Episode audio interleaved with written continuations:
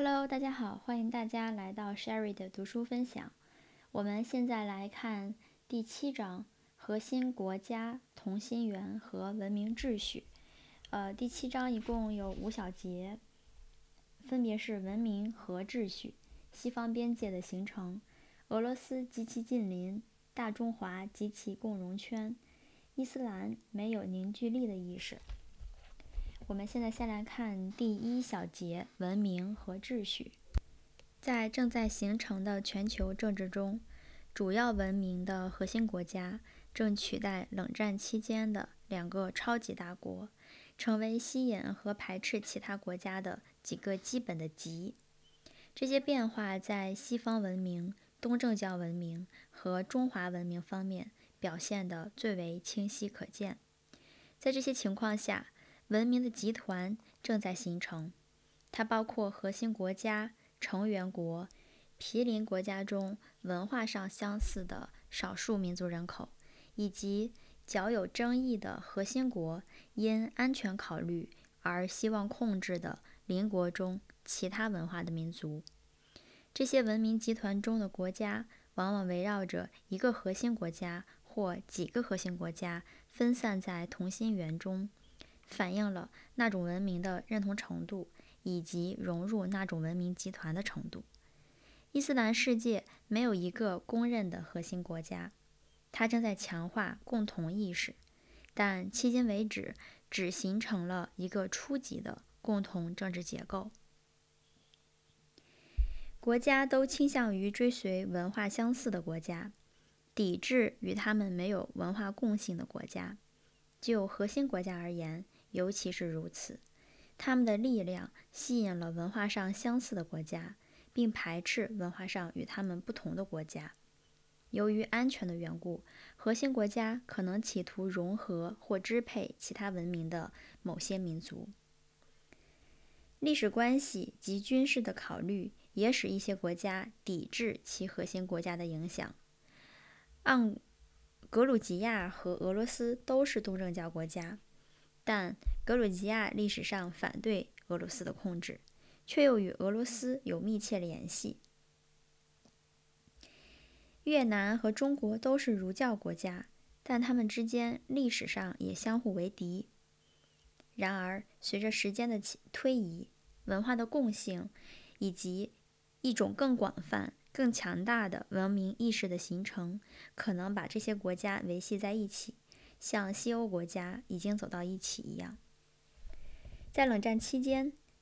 任何秩序都是超级大国支配两大阵营和影响第三世界的产物。在正在形成的世界中，全球性大国已经过时，共全球共同体只不过是一个遥远的梦想。没有一个国家，包括美国在内，有重大的全球安全利益。在今天更为复杂和意志的世界中，秩序的组成部分存在于文明内部和文明之间。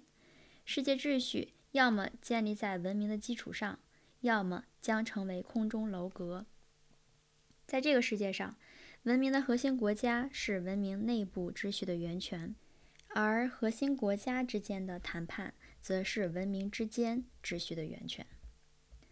核心国家起领导作用或支配作用的世界是一个势力范围的世界，但它同时也是一个核心国家发挥的影响被与之拥有共同文化的文明国减轻或缓和的世界。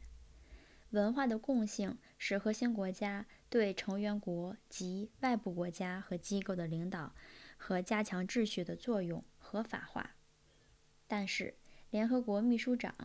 加利一九九四年颁发了一条维持势力范围的规则，即占主导地位的区域性大国向联合国提供的维和部队人数应不超过总数的三分之一。这样一项要求无视地缘政治的现实，因为在任何一个存在着占主导地位的大国的地区，只有通过该国的领导才能获得和平与维持和平。联合国不能代替区域性权力。当核心国家在与本本文明其他的成员国的关系中行使区域性权利时，这种权利就能成为可靠的和合法的了。核心国家能够行使维持秩序功能，是因为成员国把它看作文化亲族。文明就像是一个扩大了的家庭，而核心国家就像是家庭里一个年长的成员，为其他亲属提供支持和制定纪律。如果没有那种亲缘关系，一个更强大的国家解决其区域性冲突和把秩序强加到该区域的能力就会受到限制。巴基斯坦、孟加拉国甚至斯里兰卡都不接受印度作为南亚秩序的维护者。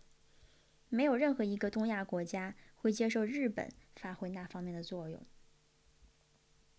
当文明缺少核心国家时，在文明内部建立秩序。或者在文明之间通过谈判建立秩序的问题就会变得更加棘手。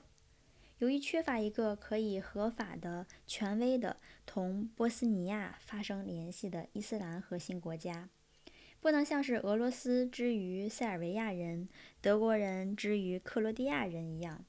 美国便迫不得已地尝试充当这一角色。由于美国在那个区域没有战略利益。该区域的国家边界是在南斯拉夫时期划定的，美国又与波斯尼亚没有任何文化联系，而欧洲国家又反对在欧洲建立一个穆斯林国家，因此美国这样做效果不大。非洲和阿拉伯世界没有核心国家，以使正在苏丹进行的解决内战的努力极大的复杂化。另一方面，凡是有核心国家存在的地方，他们就成为在文明基础上建立新的国际秩序的主要因素。好的，第一小节就结束了，这一小节特别的短，感谢大家的收听，啊，下一小节再见。